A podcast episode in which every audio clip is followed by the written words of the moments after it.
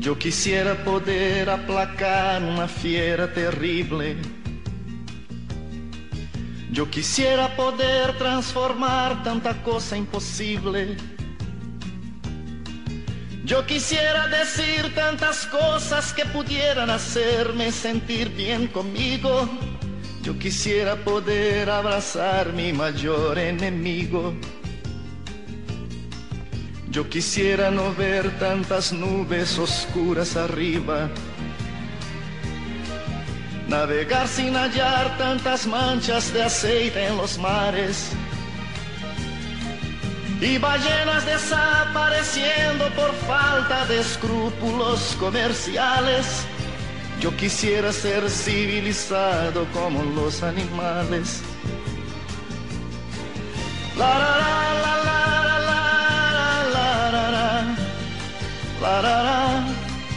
Yo quisiera ser civilizado como los animales.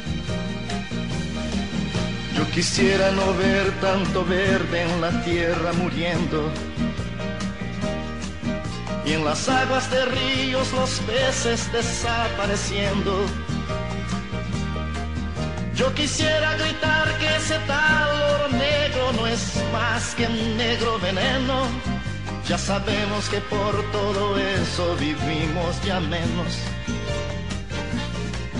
Yo no puedo aceptar ciertas cosas que ya no comprendo. El comercio de armas, de guerra, de muertes viviendo. Yo quisiera hablar de alegría en vez de tristeza, mas no soy capaz yo quisiera ser civilizado como los animales. La, la, la, la, la, la, quisiera ser civilizado como los animales. La, la,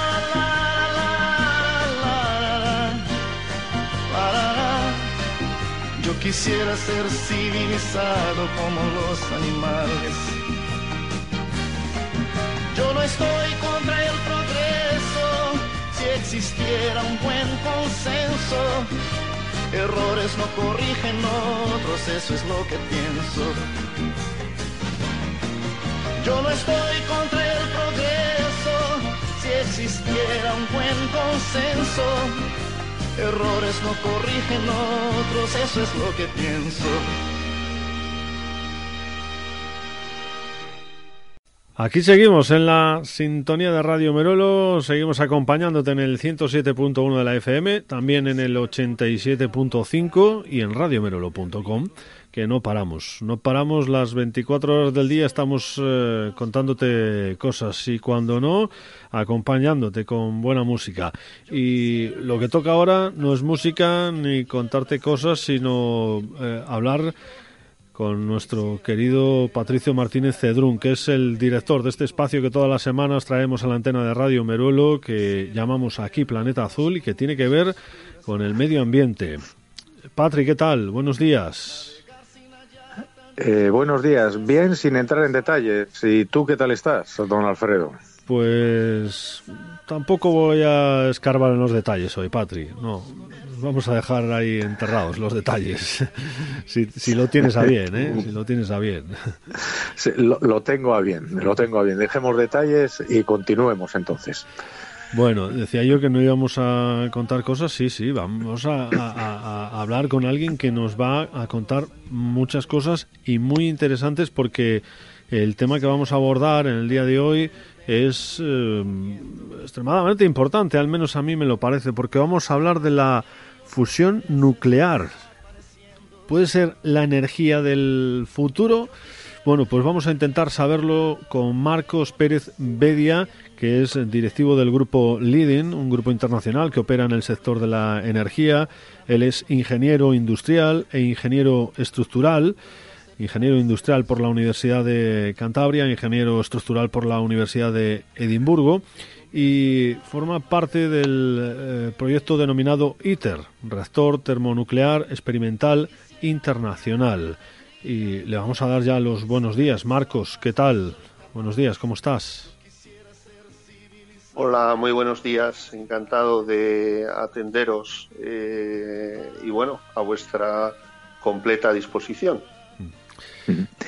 Bueno, pues Alfredo, hoy tenemos un programa, como bien has dicho, sumamente interesante y de, muy, de mucha actualidad, no solamente por el presente, sino también por la actualidad del futuro, que vamos a hablar de si la fusión nuclear, eso que que muchas veces eh, da, pues claro, hay movimientos a favor de la energía nuclear, otros en contra, hasta ahora es la fisión, pero se está desarrollando nuevos proyectos para procurar eh, conseguir lo que es la fusión nuclear y mantenerla en el tiempo. Eh, ¿Es así, no, Marcos? Bueno, sí, es correcto. desgraciadamente, muchos entienden la palabra nuclear pues de una manera eh, a veces que es incorrecta, ¿no? Porque, como bien habéis dicho, habéis hablado de fusión y habláis de, fisión, ¿no? Fisión es la energía nuclear tradicional, que todos conocemos sus ventajas, sus riesgos, pero la gran parte de las personas desconoce mucho lo que es la energía de fusión nuclear. Claro, al oír eh, la partícula nuclear o la palabra nuclear adyacente, ¿no? Pues a veces en este sentido pone los pelos como escarpias a muchas personas, pero quizás hoy a, lo largo del programa podamos eh, que nos quede a todos más claro que es. Pues seguro que sí. Oye, y eh, una cuestión para ya meternos en, harina. es, participas, tal y como te ha presentado Alfredo, en el proyecto ITER nos puede, que es un tipo de reactor, eh, un reactor termonuclear, pero es experimental. ¿Nos puedes aclarar más concretamente qué es el ITER y eh, cómo nace esa iniciativa, dónde se ubica el proyecto, etcétera? Bueno, el, todos los, los hallazgos ¿no? En, materia de fusión, desde luego, pues no, no comienzan eh, ni siquiera en el siglo XXI, ¿no? Es decir, son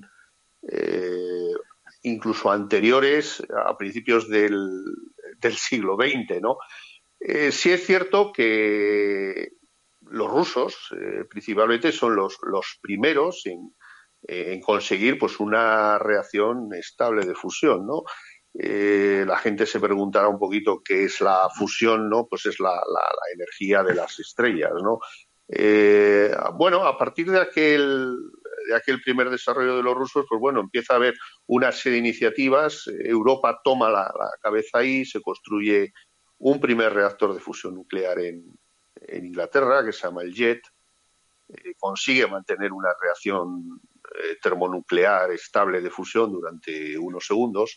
Y bueno, a partir de, ese éxito ¿no? Eh, a nivel científico, hacer una réplica ¿no? de la energía del Sol en, en la Tierra, pues es lo que nace la, iniciativa ITER, ¿no? que ITER en latín significa camino y aunque sus siglas en inglés nos llevan a, que es el termoreactor experimental ¿no? de fusión, pero también quisieron hacer un guiño a, darle una doble semántica a la, a, la palabra. ¿no? Y como bien, como bien he dicho, es, significa eh, camino, camino hacia una nueva energía.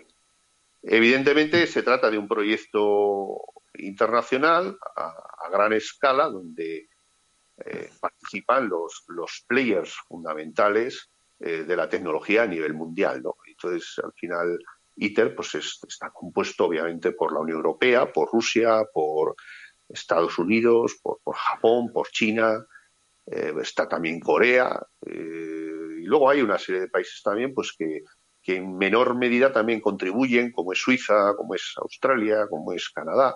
Bueno, básicamente, eh, cuando se habla de ITER, eh, eh, tiene un doble vector, ¿no? Es, hablar de fusión, que es una nueva energía, de la que hablaremos hoy, y pues también es hablar de prácticamente el primer gran proyecto donde toda la humanidad, por lo menos del primer mundo, está de acuerdo en, en tener una iniciativa conjunta, que es mucha, mucho decir tal y como están los tiempos, ¿no? Oye, eh, Marcos, ¿y qué países lo conforman y qué inversión se estima para este macroproyecto? Y por otro lado, ¿qué papel juega España en el mismo?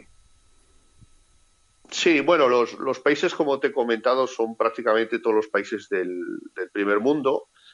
Eh, la inversión necesaria, mm, esto empezó por una cifra cercana a 10.000 millones de euros. Eh, actualmente vamos camino de 20.000 millones de euros y seguramente cuando se cierre el proyecto eh, hablaremos de 30 o 35 mil millones de euros.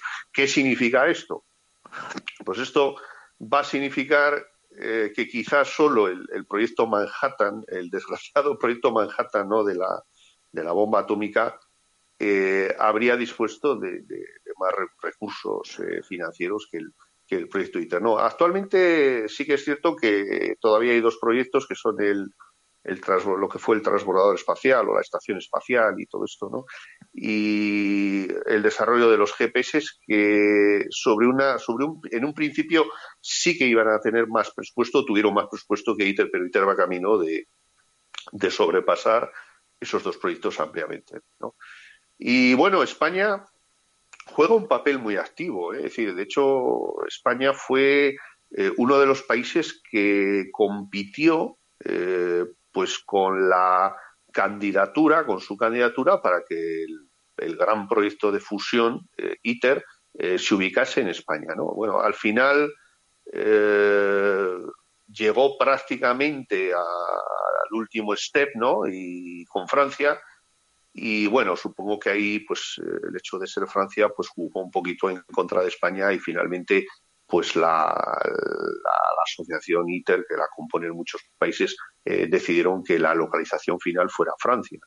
Pero aún así, España se quedó eh, lo que se llama Fusion for Energy, ¿no? que es, eh, digamos, la, gran central de compras que gestiona el, proyecto de la participación europea. ¿no? Yo he hablado que, ITER es un proyecto internacional, cada país hace una, o cada eh, bueno, en el caso de Europa no es un país, ¿no? Es, la Comunidad Económica Europea, pero la misma económica, la Comunidad Económica Europea, igual que el resto de, eh, países que participan en el ITER, hacen una aportación económica muy importante. Obviamente la, participación europea es muy fuerte y quien gestiona eh, esos fondos económicos y quien hace las compras con esos fondos económicos es Fusion for Energy, que está ubicada en, Barcelona. Esto fue un poquito el acuerdo de que España finalmente, finalmente se retirase de la candidatura a favor de Francia y fue como un guiño que se le hizo a España por este, este movimiento. ¿no?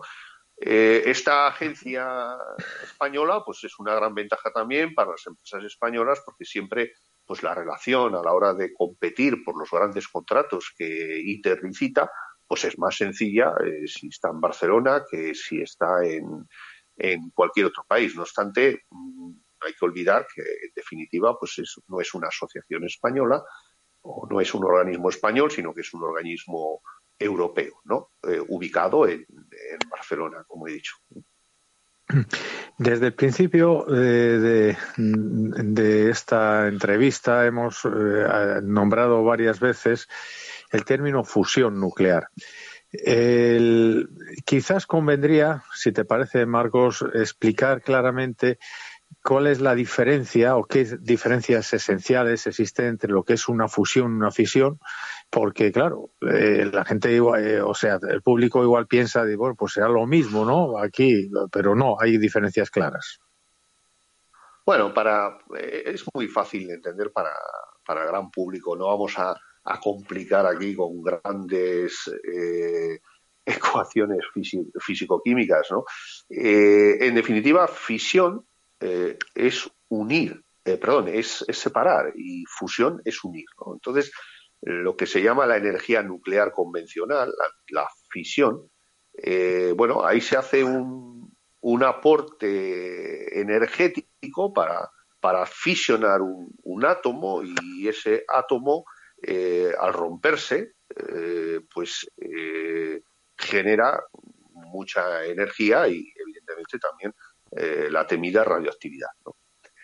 La fusión es un principio completamente opuesto, es decir, la, fusión en definitiva lo que hacemos es fusionar, fusionar algo, ¿de acuerdo? En, ese proceso de fusión se utiliza, luego podemos hablar un poquito más de esto, pero bueno, se utilizan dos isótopos del hidrógeno, que son el, el deuterio y el tritio. El deuterio hay grandísimas cantidades de deuterio en, el planeta. El tritio creo que merece luego hablar un poquito del tritio, ¿eh? como, cómo generar tritio, pero en definitiva se unen deuterio y tritio. En ese proceso de unión se genera una grandísima cantidad de energía, eh, además de que se forma helio y, bueno, y cierta cantidad de neutrones, ¿no? Eh, la gente dirá, oye, ¿cómo es posible, ¿no? de, que se eh, genere tanta energía con la fusión de simplemente de, un isótopo de, de deuterio y un isótopo de tritio, ¿no? que son isótopos del hidrógeno. Pues es muy sencillo. Eh, al final, vamos a decir que la masa de uno vale uno del deuterio y la masa eh, del tritio vale uno, la suma de las masas debería salirnos dos. Pues resulta que, no nos salen dos, nos salen uno coma algo, ¿no? Y la gente dice, oye, ¿y dónde está esa masa, ¿no? Que, eh, que ha desaparecido. Pues esa masa es lo que se ha transformado en energía. Y es la famosa eh, camiseta que lleva mucha gente puesta con la fórmula de Einstein de E igual a mc cuadrado, ¿no?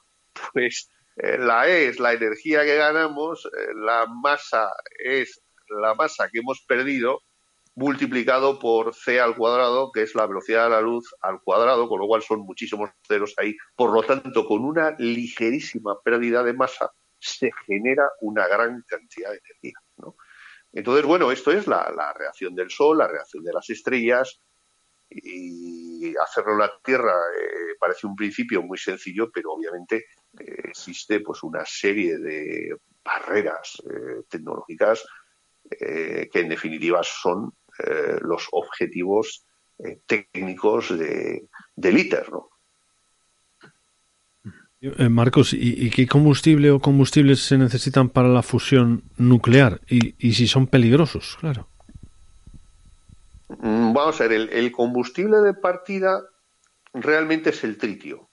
Es decir, el, deuterio, eh, existe una gran cantidad de deuterio, es decir, en, el agua, eh, hay que recordar que hablo de memoria, pero tres cuartas partes del planeta, de nuestro planeta, es agua. Entonces, mm, el agua contiene una gran cantidad de deuterio. Por lo tanto, mm, el deuterio es una cosa muy fácil de conseguir.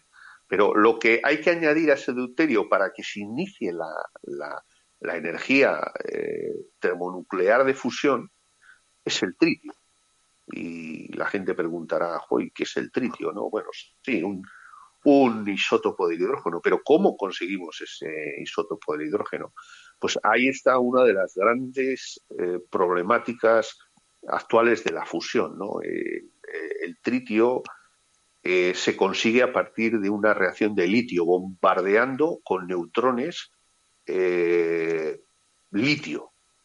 Bueno, litio lo tenemos en la naturaleza, cada vez va a haber menos con el tema de las, de las baterías, pero de momento es una fuente, un mineral importante en el planeta pero claro, hay que bombardearlo con neutrones, eh, ese tritio. Entonces, ese tritio, ese, perdón, ese litio para convertirlo en tritio, ¿dónde se bombardea eh, pues un litio con neutrones para que salga tritio? Claro, hay que irse a un acelerador de partículas, eh, tipo CERN en Suiza, ¿no? Bueno, hay, varios aceleradores, ciertos, no varios, ciertos aceleradores a nivel mundial, pero conseguir una pequeñísima cantidad de tritio cuesta ciertos años eh, dentro de un acelerador de partículas. Es decir, es un tema tremendamente eh, difícil y, angosto. ¿no?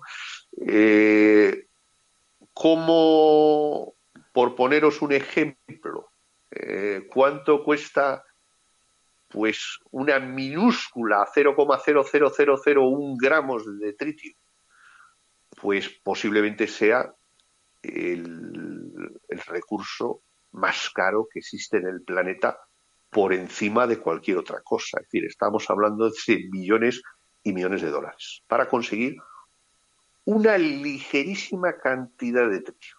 Entonces, el problema no es hacer una cajita en un acelerador de partículas que va a tardar unos cuantos años en conseguirse de tritio.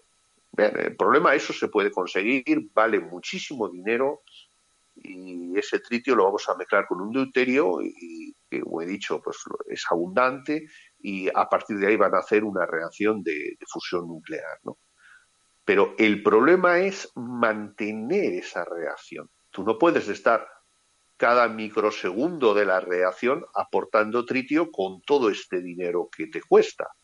Sería el negocio eh, más eh, o menos rentable de la historia, ¿no? Porque para generar unos cuantos eh, kilovatios hora, pues habría que poner millones de euros, ¿no? Entonces ahí está una de las grandes temáticas de investigación que se espera resolver, que es lo que se llama pues la regeneración del litio.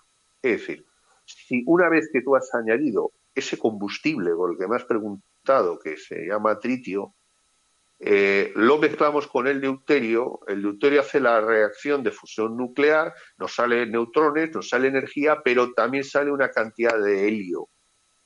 Y no sé, qué, no sé cómo exactamente, pero eh, porque son unas reacciones nucleares muy complicadas, pero sí que con ese helio y con el litio eh, restante del tritio, se vuelve a través de unos sistemas que se llaman los TBMs, a conseguir tritio, con lo cual eh, ese tritio se vuelve a mezclar con un deuterio, ¿no? Entonces, ahí entramos en un proceso, en un continuo de funcionamiento de la reacción nuclear. Entonces, respondiendo a tu pregunta, ¿cuál es el combustible? El combustible básicamente es agua y una pequeñísima cantidad de tritio que vamos a, por poner un ejemplo, vamos a decir que ese, ese tritio es como eh, no sé, la, bujía del coche eh, que enciende el motor de gasolina, ¿no? La chispa para poder arrancar esa reacción que luego se convierte en continua.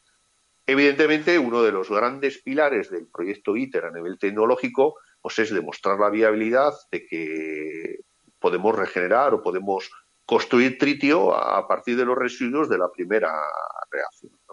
Y eso es como se pretende que funcione. Se ha conseguido hacer en microescala en un laboratorio durante un cortísimo periodo de tiempo y ahora esta inversión de, más de 20.000 millones de euros de la que hemos hablado eh, tendrá el objetivo pues de, conseguir esa reacción termonuclear de fusión a macroescala y de forma continua. Bueno, muy caro, muy complicado, pero bueno, ahí estamos, ¿no? A ver si se consigue el tritio ah, de una manera, pues que sea sostenible, ¿no? Digamos, de alguna manera. Pero bueno, supongamos que se consigue, ¿no? Que se consigue la viabilidad de la fusión. ¿Cuál es el, el futuro? ¿Cuál sería? Una vez conseguido supuestamente que se logra esa fusión y el tritio, la producción, etcétera. ¿Cómo será el futuro? Bueno, en, principio, en principio esto se trata de un reactor experimental. Un reactor experimental significa que su objetivo no va a ser producción directa de energía. Su objetivo pues va a ser eh, demostrar la viabilidad de la energía de fusión. El, siguiente, el siguiente paso, eh, una vez demostrada esta viabilidad de fusión, pues es lo que llaman las centrales demo. ¿eh? Cada país, pues va, bueno, no sé si cada país, pero, bueno, algunos participantes del proyecto ITER, entre ellos España, pues, pues bueno, lo que va a hacer es eh, construir una mini central que ya generará eh, cantidades eléctricas o kilovatios hora a, partir de la fusión ya a modo experimental también. O sea, decir, esa primera energía, pues no sé en qué la utilizarán, pero no es el objetivo, eh, pues ya eh, que, esa generación a través de fusión pues sea directamente entregada a los usuarios a través de la red eléctrica. No, ese es el segundo paso.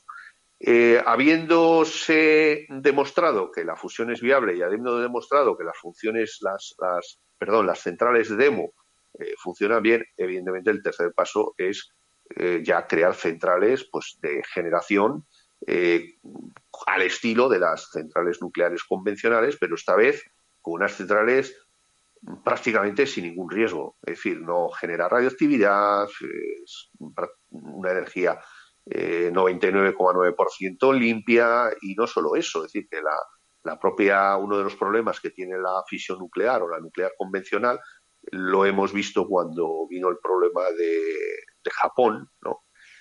Eh, es que esa reacción de energía nuclear convencional tarda varios días en, en apaciguarse, ¿no? en poderla eh, detener. Lo bueno de la fusión nuclear es que das un botoncito y se acabó el problema. Es decir, oye, que viene un terremoto, oye, que viene un maremoto, le damos a un botón, el botón rojo, y paz, el sistema eh, deja de funcionar. Con lo cual estamos hablando de una energía en grandes cantidades, prácticamente gratuita, y que solo una central de fusión se estima que puede copar eh, o, dotar de la capacidad energética que precisa un país como España o como Francia. Es decir, ya no te harían falta 6, 8, 22 centrales nucleares, sino simplemente con una satisfacería toda la, demanda energética de un, de un país. ¿no? Evidentemente, mm, esto nos lleva a pensar que habría un cambio eh, económico eh, sustancial. Eh, mm, evidentemente, el, el, hecho de disponer pues, con una sola central en un país, energía prácticamente gratuita, pues, pues obviamente cambiaría muchos estamentos eh, financieros de nuestra sociedad actual. ¿no? O sea, eh, yo no tengo imaginación para pensar lo que puede pasar, pero evidentemente es otro modelo productivo. Y mm, por otro lado, ¿qué otras aplicaciones pueden generarse a través de la fusión, Marcos? Bueno, la, fusión nuclear en, primera instancia eh, está desarrollando pues mucha tecnología compatible eh, con otros sectores, ¿no? Es decir, en el caso de nuestra compañía, pues eh, muchísimas técnicas de fabricación que estamos aplicando aquí son perfectamente aplicables pues para aeroespacio, para aeronáutica, eh, para defensa, para otros sectores. Es decir, que ya solo a nivel industrial, pues, pues existe una gran eh, un gran desarrollo tecnológico de todas las empresas que están participando. Pero además de esto, eh, el hecho de, disponer de energía de fusión eh, significa que vamos a poder destinar grandes cantidades energéticas para el, descubrimiento de nuevos límites de la ciencia, ¿no? Entonces ahí se abre un montón de posibilidades también con los aceleradores de partículas, con los nuevos materiales, con las nuevas aplicaciones médicas, es decir, que los, eh, científicos, no solo eh, los energéticos que están trabajando en la fusión, sino también eh, científicos de otras disciplinas, pues podrán perfectamente mm, utilizar el vehículo de la fusión para hacer nuevos hallazgos y nuevos adelantos.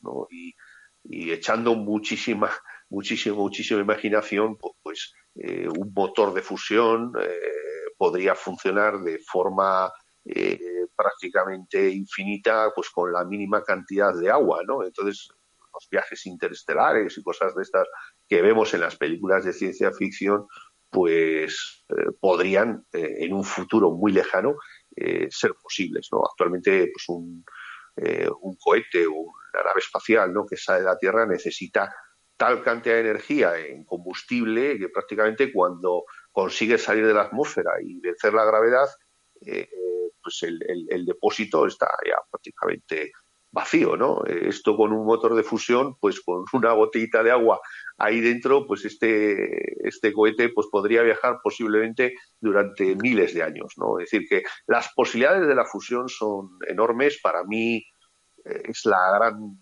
eh, como se dicen los ingleses, ¿no? El undercover, ¿no?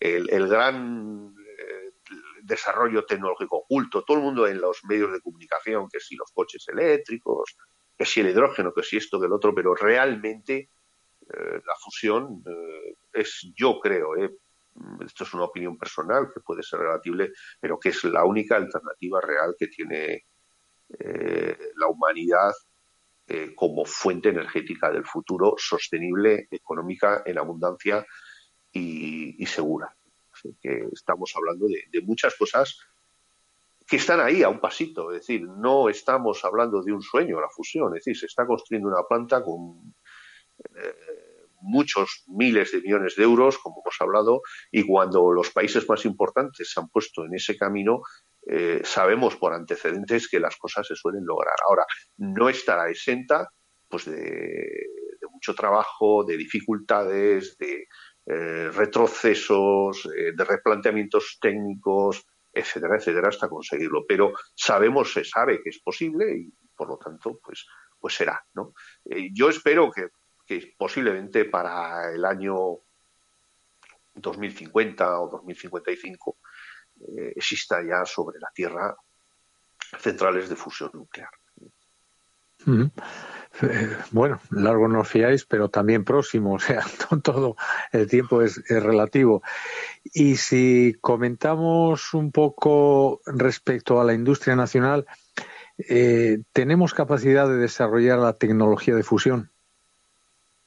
Eh, no solo la tenemos, sino que existe un gran número de empresas en diferentes disciplinas que, están participando en el, en el proyecto ITER, ¿no? O sea, sin, sin ir más lejos, mi compañía pues tiene dos grandes contratos de unas eh, cifras multimillonarias pues para, para diferentes o diversos eh, desarrollos tecnológicos dentro del campo de la fusión.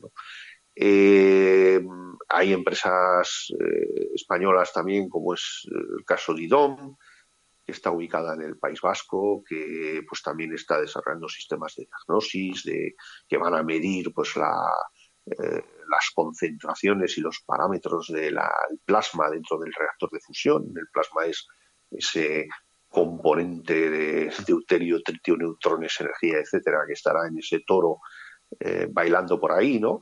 Eh, existe también una compañía que se llama US en el País Vasco, que también pues está, está eh, trabajando ampliamente en, diferentes partes del reactor. Eh, me consta que, hay empresas de construcción españolas también que, que están construyendo no solo los edificios colindantes, sino la, lo propio, la propia estructura de hormigón ¿no? del, reactor de fusión con el, pozo que donde va alojado el, el tokamak, ¿no? que es el corazón de la máquina.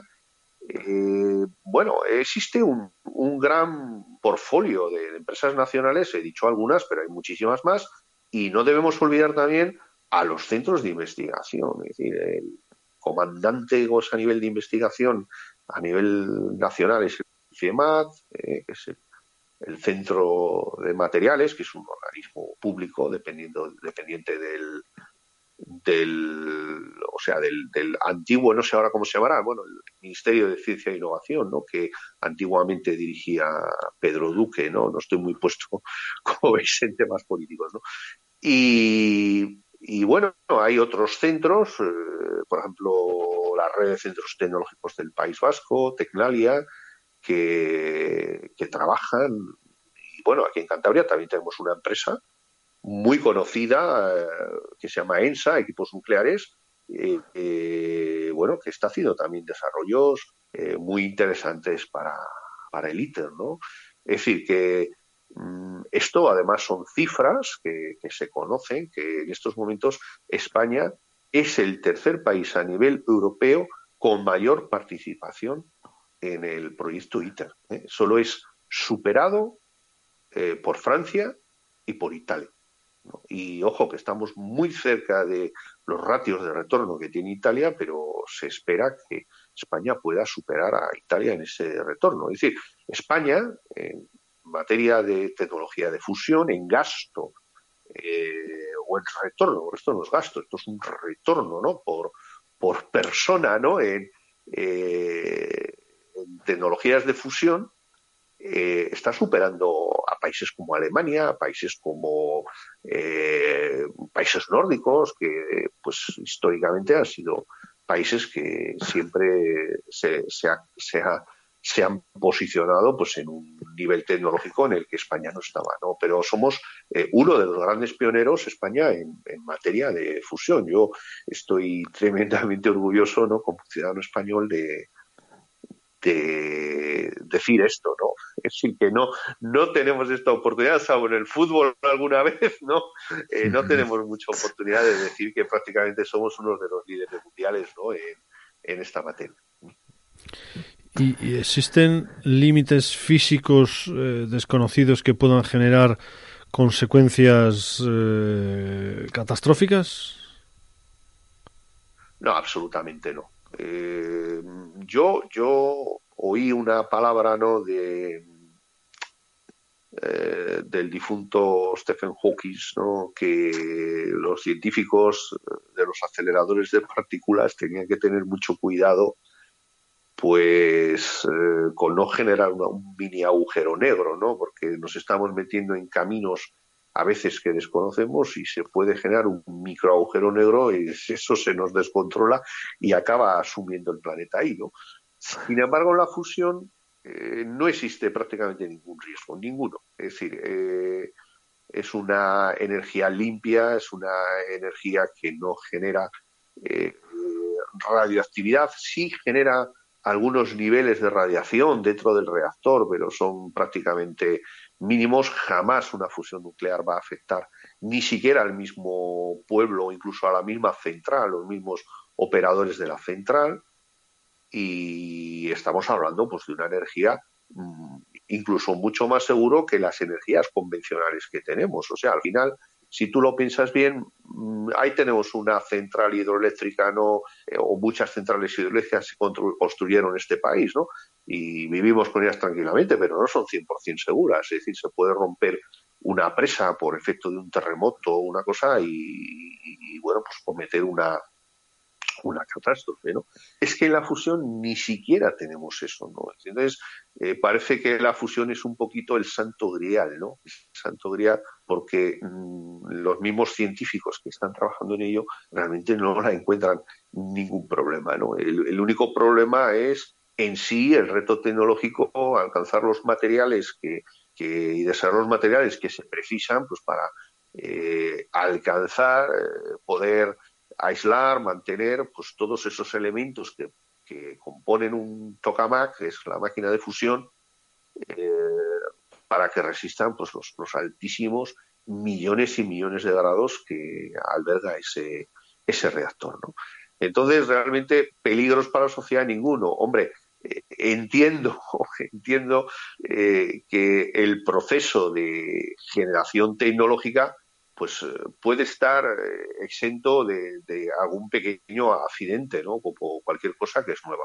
Pero estoy hablando a nivel individual, no a nivel de macroescala eh, catastrófica, pues de, un, de algo, ¿no? O sea que estemos todos muy tranquilos que no va a pasar absolutamente nada. Bueno, pues eh, Marcos, muy, muy, muy, muy interesante. Además nos estás hablando del presente y nos estás hablando del futuro de la energía. una cuestión que es, eh, claro, de actualidad, pero no para ahora, sino va a ser para muchos años. Y nos has abierto los ojos sobre una energía que ojalá no se llega a conseguir que se consiga que que bueno pues que perdure que se controle esos procesos de fusión que bueno que estáis cerca no no no sé si os faltará mucho o creéis que os faltará mucho más allá de la cifra que has dicho que 2050 para que sea algo digamos eh, real entre la gente pero ¿cuándo, cuánto tiempo estimas y ya con esto eh, eh, concluyo. ¿Cuánto tiempo estimas que puede eh, ser lo que quede para que la fusión sea estable en el tiempo? Yo creo que, hombre, los planes que maneja ITER hablan del año 2035, que está ahí a la vuelta de la esquina, ¿no? Quizás, pues hombre, lleve un poquito más de retraso, pero yo, yo sí que diría que en 15 o 20 años pues vamos a tener por lo menos demostrada la, la viabilidad eh, de la fusión a macroescala, yo estoy completamente seguro. Ahí están las, las mejores mentes eh, científicas eh, dentro del campo energético del mundo, es decir, las personas que están ahí son gente de, un auténtico nivelazo ¿no? técnico y yo estoy plenamente convencido de que esto va a ser posible. Es decir, la, el reto es difícil, pero, pero se conseguirá. Y si, si Dios me da salud, ¿no? Eh, espero verlo con mis propios ojos, porque bueno, en cierta manera, pues, pues mm, tanto eh, mi compañía como yo en, en, segundo nivel, ¿no? Pues eh, hemos contribuido, pues con, una pequeña aportación que, pues para el, desarrollo de, esta tecnología, ¿no? Y en eso estamos. Pues muy bien, Marcos. Eh, después de, todo esto tan, tan sumamente interesante que nos eh, has contado, vamos a hacerte un pequeño regalo que no va a estar a la altura seguramente, pero como a todos los invitados te vamos a ofrecer la posibilidad de escoger una canción, la que tú quieras, para que suene ahora en esta que es tu radio y es la radio de todos, Radio Merolo. Así que tú eliges la música que suena ahora aquí en esta sintonía. Marcos, cuéntanos, ¿qué te apetece escuchar? Bueno, sí.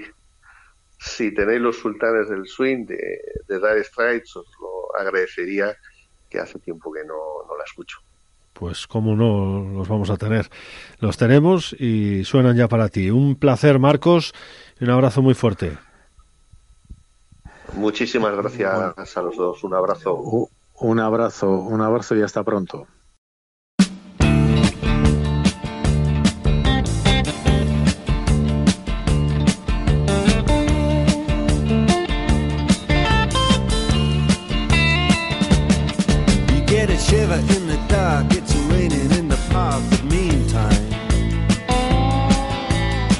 Sound of the river, you stop and you hold everything. A band is blowing Dixie, double fall time.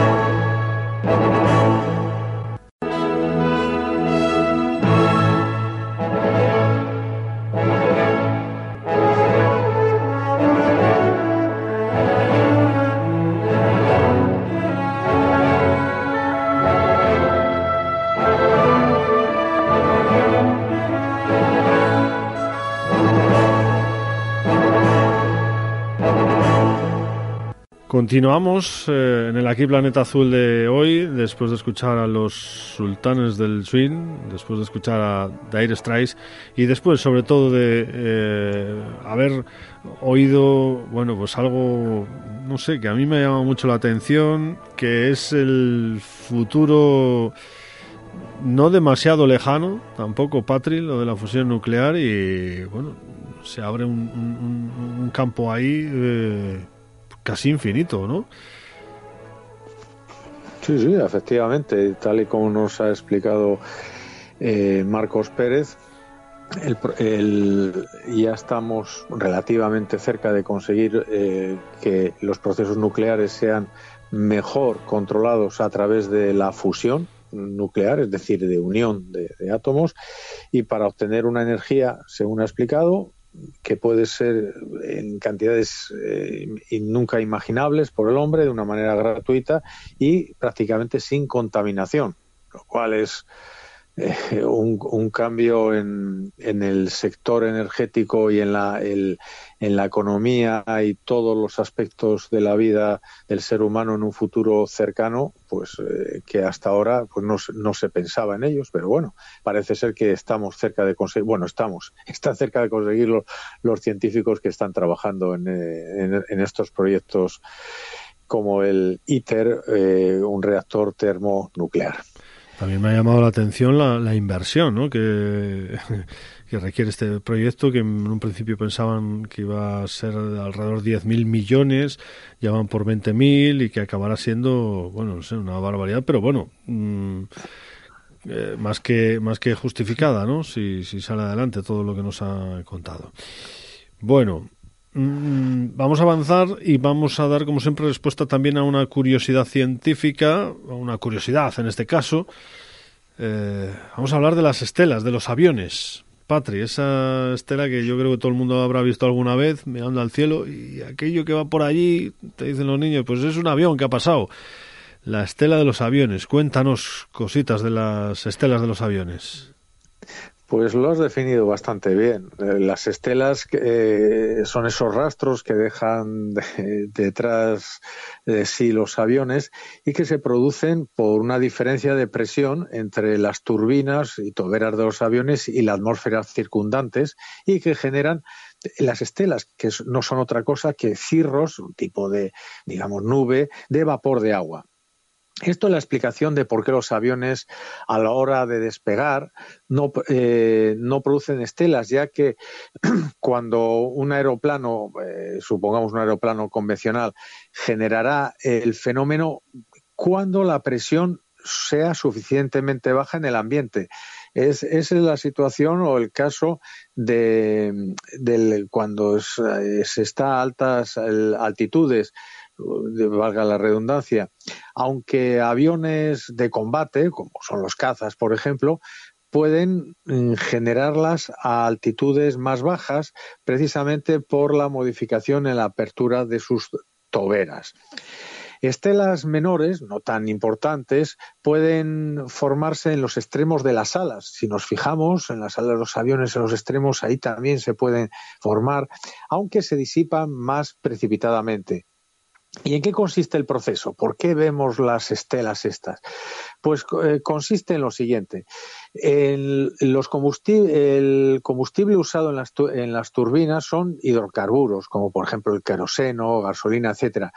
Y estos hidrocarburos, al arder o combustionar, como se puede decir, eh, para generar la energía cinética, es decir, la energía para que se mueva el, avión y que impulsa las turbinas, produce dos residuos. Uno es el dióxido de carbono, tan conocido por, porque, por el calentamiento global de la Tierra, bueno, pues ese dióxido de carbono, y que es la debido, se forma debido a la combustión del carbono con el oxígeno para la quema.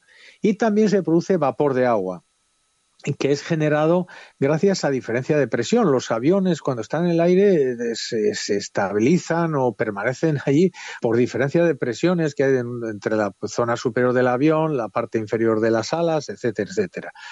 En consecuencia, esta diferencia de presión que permite la combinación del hidrógeno con el oxígeno producen las estelas como consecuencia del aumento de agua en ese espacio hasta llegar a un punto de saturación o rocío. Es decir, unimos el aumento de agua por esa combustión que, que hemos co- combinación de hidrógeno y con el oxígeno y eh, ese aumento de, de vapor de agua con, en el espacio donde se produce una diferencia de presión se genera la saturación o el punto de rocío se llama punto de rocío porque se llega a el agua se llega a transformar eh, perdón el vapor en gotas de agua que es lo que vemos a priori, las estelas son inocuas y no contaminantes si las separamos del CO2.